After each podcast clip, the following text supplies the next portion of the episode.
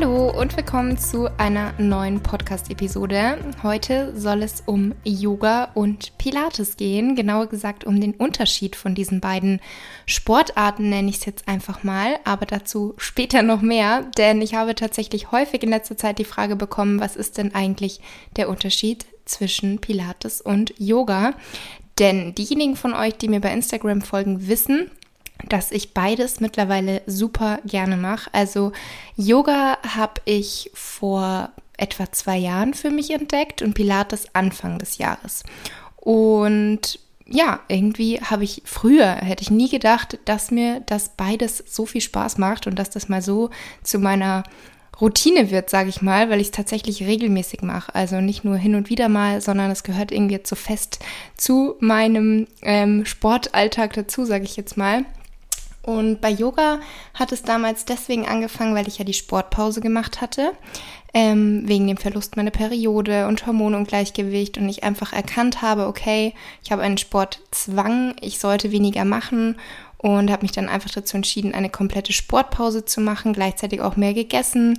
Und das hat sich ja letztendlich dann auch alles gelohnt, alles ist wieder in Balance. Auf jeden Fall habe ich aber eben in dieser Zeit schon einen gewissen Ausgleich gesucht und war eben hin und wieder mal spazieren und habe eben einfach mal Yoga für mich ausprobiert.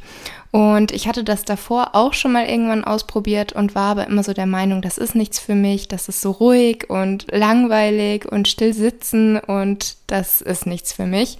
Und während der Sportpause habe ich mich dann aber quasi gezwungen gefühlt, es doch einfach nochmal zu probieren.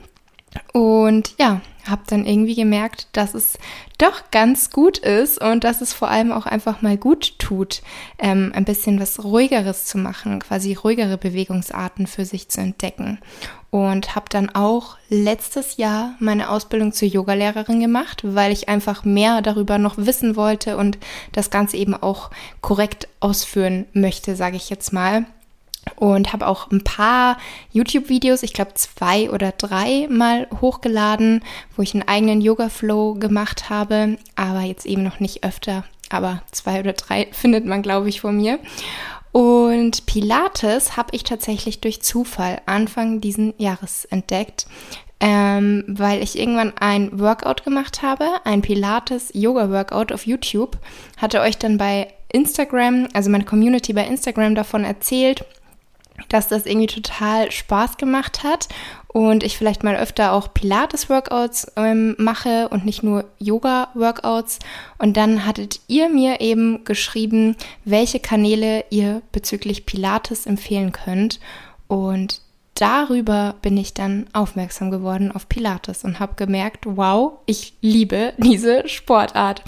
Und auch da habe ich mich dann dazu entschlossen, eine Ausbildung zu machen zur Pilates-Trainerin. Die habe ich jetzt Anfang August abgeschlossen und habe jetzt tatsächlich auch schon eigene Pilates-Workouts auf YouTube hochgeladen, was mir total Spaß gemacht hat, was aber auch eine riesige Arbeit war, muss ich sagen. Also da steckt schon einiges dahinter. Und heute ist ja Montag und heute ist schon das vierte Pilates-Workout online gegangen. Also falls ihr Lust habt oder falls ihr Pilates auch mögt und es einfach gerne macht, dann könnt ihr gerne mal reinschauen. Und falls ihr euch aber denkt, hm, ich weiß gar nicht, was das ist, vielleicht teste ich es mal, dann schaut gerne mal auf meinem YouTube-Kanal Fit Laura vorbei. Das ist so eine Five-Day-Challenge, habe ich mir gedacht. Also es kommen fünf Videos. Das vierte, wie gesagt, ist heute online. Also schaut da gerne mal vorbei, würde mich sehr freuen, freue mich auch schon sehr auf euer Feedback. Und jetzt würde ich sagen, kommen wir mal dazu, was eigentlich der Unterschied zwischen Pilates und Yoga ist. Also für diejenigen, die es praktizieren, ist es wahrscheinlich klar, aber für viele, die sich bisher, bisher noch nicht damit befasst haben oder für die das eben ein komplett neues Thema ist, ich glaube, da denken eben viele, dass das gleich ist oder ähnlich ist. Und an sich lässt es sich ja auch super verbinden. Also es gibt auch viele Pilates-Yoga-Workouts, also wo man quasi beides ineinander übergehen lässt, also einen Flow aus einer Mischung macht.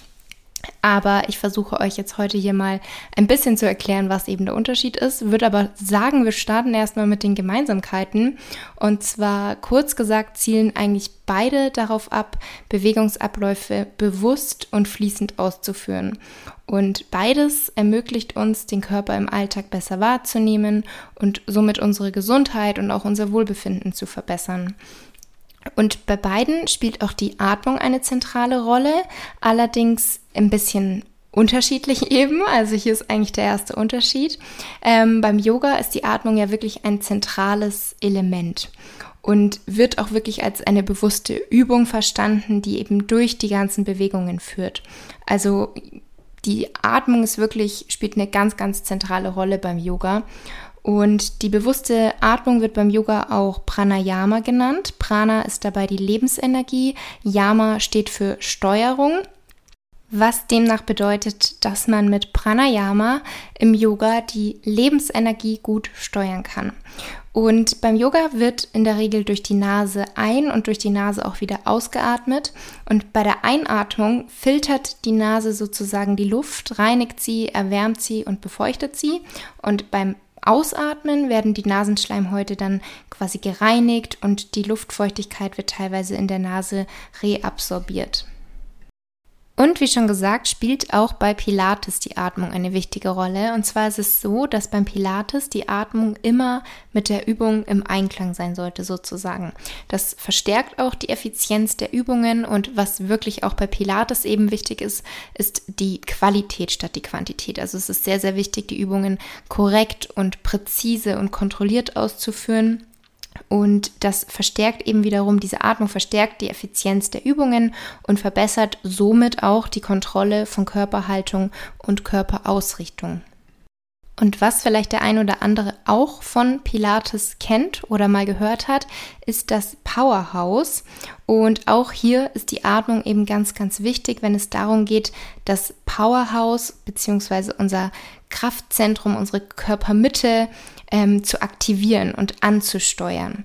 Und nur mit der richtigen Atmung kann eben die Bauchmuskulatur in einer gewissen Grundspannung gehalten werden und die Körpermitte dementsprechend stabilisiert werden. Und beim Pilates wird durch die Nase eingeatmet und durch den Mund wird ausgeatmet und die Pilatesatmung nennt sich auch Flankenatmung oder seitliche Brustkorbatmung. Und es wird deshalb so genannt, weil eben innerhalb der Ausführungen die Körpermitte fest bleibt, also sollte möglichst stabil bleiben, eben unser sogenanntes Powerhouse. Und deswegen kann in der Bewegung nicht in den Bauch geatmet werden, sondern der Atemvorgang verschiebt sich dann in die Brustkorbseiten und in den oberen Teil des Rückens. Und was ich total interessant fand, und vielleicht findet ihr das ja auch interessant, was ich in meiner Pilates-Ausbildung gelernt habe, dass man vor der Bewegung und an den Umkehrpunkten und in der Streckung der Wirbelsäule und in der Entspannung, da wird eingeatmet durch die Nase. Und ausgeatmet wird ja durch den Mund. Und zwar wird während der Bewegung ausgeatmet, während der Flexion der Wirbelsäule, also wenn man zum Beispiel sich einrollt, während des Kraftaufbaus und auch zur Aktivierung der quer verlaufenden Bauchmuskeln. Kurz gesagt gibt also die Atmung beim Pilates so ein bisschen den Rhythmus der Bewegungen vor.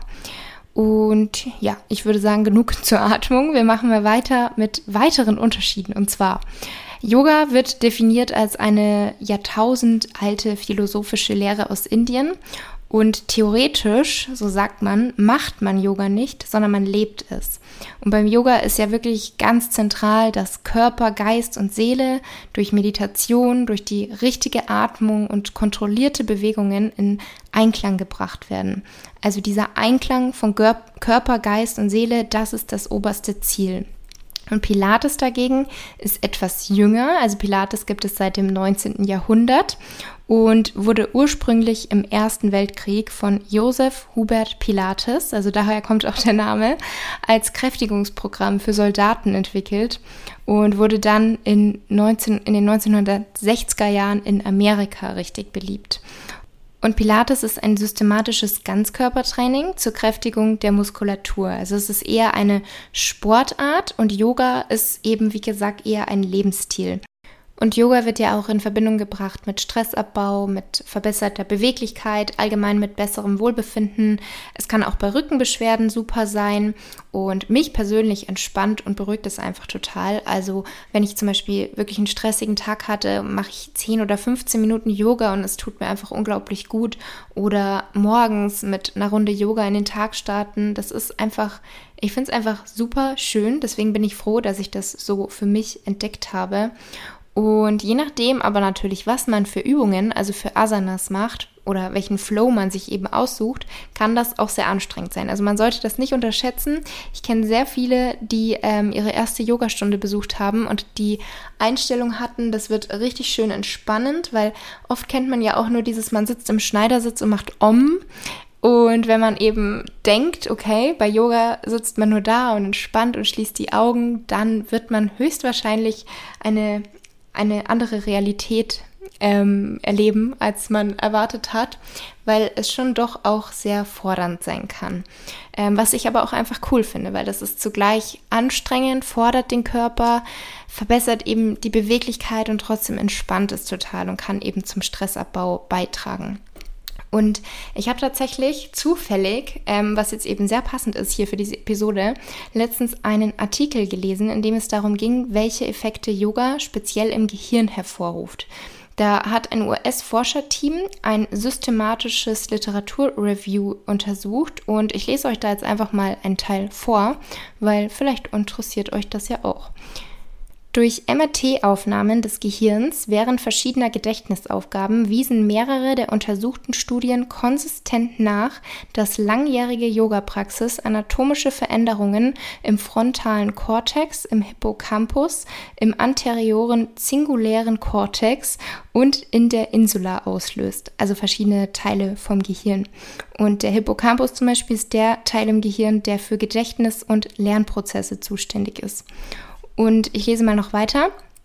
Eine weitere Arbeit kanadischer Sportwissenschaftlerinnen wertete insgesamt 32 Studien zum Thema Yoga aus, von denen sich 10 mit motorischen Fähigkeiten, 14 mit Körpergefühl und 8 mit dem individuellen Schmerzempfinden befassten.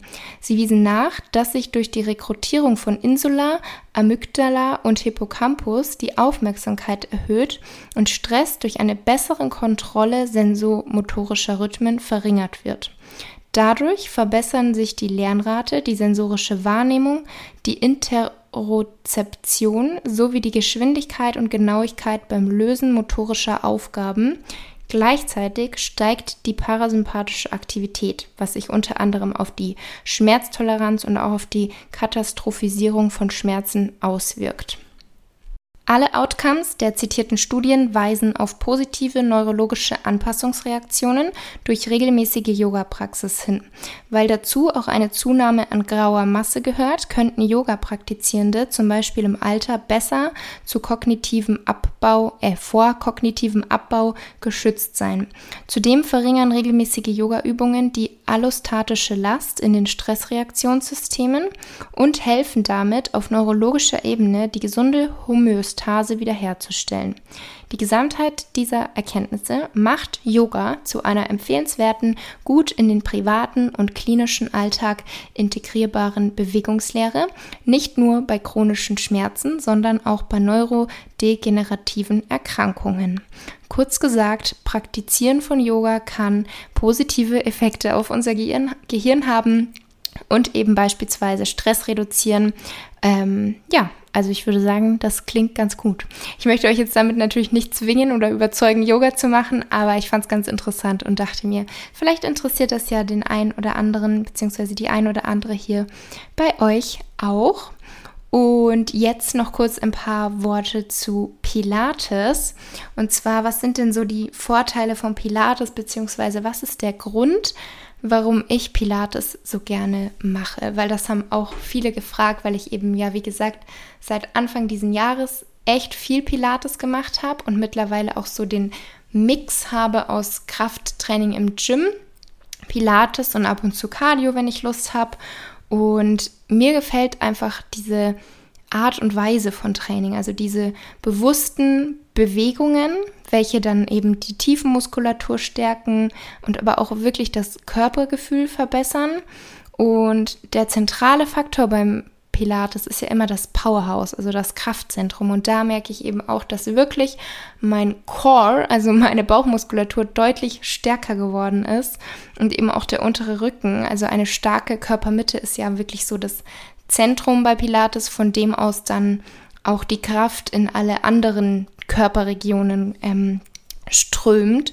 Und es macht mir einfach total Spaß. Und da ist es aber auch so, es fordert mich. Ich merke, ich habe was getan, es tut total gut und trotzdem geht man irgendwie entspannt raus. Also trotzdem ist es so, nicht wie so diese typischen HIT-Workouts, wo man die ganze Zeit rumspringt und mega schwitzt, sondern irgendwie man hat was gemacht, man fühlt sich richtig gut und trotzdem hat man so ein bisschen ein entspanntes Gefühl und das gefällt mir einfach total gut. Und ähm, ja, ansonsten Vorteile von Pilates. Es verbindet Kraft mit Beweglichkeit. Ähm, wichtig ist, wie schon gesagt, die präzise, gezielte und korrekte Ausführung. Also es zählt wirklich die Qualität der Übungen, nicht die Quantität. Deswegen sagt man eben auch immer dazu, macht das bitte alles in eurem Tempo, weil es geht nicht darum, dass ihr irgendwie die Übungen möglichst schnell nachmacht, sondern dass ihr erklärt bekommt, wie geht die Übung, ihr sie dann korrekt ausführt und dann das Ganze in eurem Tempo macht. Und es spricht eben tiefliegende, schwächere Muskelgruppen an, kann wirklich dabei helfen, eine korrekte und gesunde Körperhaltung zu erlangen. Insgesamt hat man auch einfach ein geringes Verletzungsrisiko bei Pilates. Es schont die Muskeln, es schont die Gelenke durch eben langsame und vor allem fließende Ausführungen. Es regt den Kreislauf an, es erhöht die Körperwahrnehmung, es verbessert auch die Kondition und die Bewegungskoordination, kann dabei helfen, Spannungszustände zu reduzieren und bringt letztendlich auch einfach Körper und Geist in Balance. Also begünstigt wirklich das Wohlbefinden, was ich definitiv bestätigen kann. Und ja, ich hoffe, euch ist so ein bisschen der Unterschied zwischen Yoga und Pilates klar geworden. Ich mag beides super gern und wie gesagt, man kann das auch beides super ähm, kombinieren.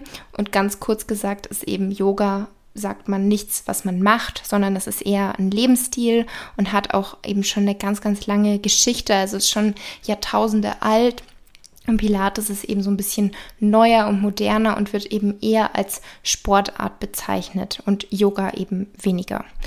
Ja, ähm, das war die heutige Episode. Ich hoffe, es hat euch gefallen. Wie gesagt, schaut auch super gerne mal bei YouTube vorbei, wenn ihr Pilates mal ausprobieren möchtet. Ich bin sehr gespannt auf euer Feedback und wünsche euch jetzt eine ganz schöne Woche und wir hören uns nächsten Montag wieder. Macht's gut. Tschüss.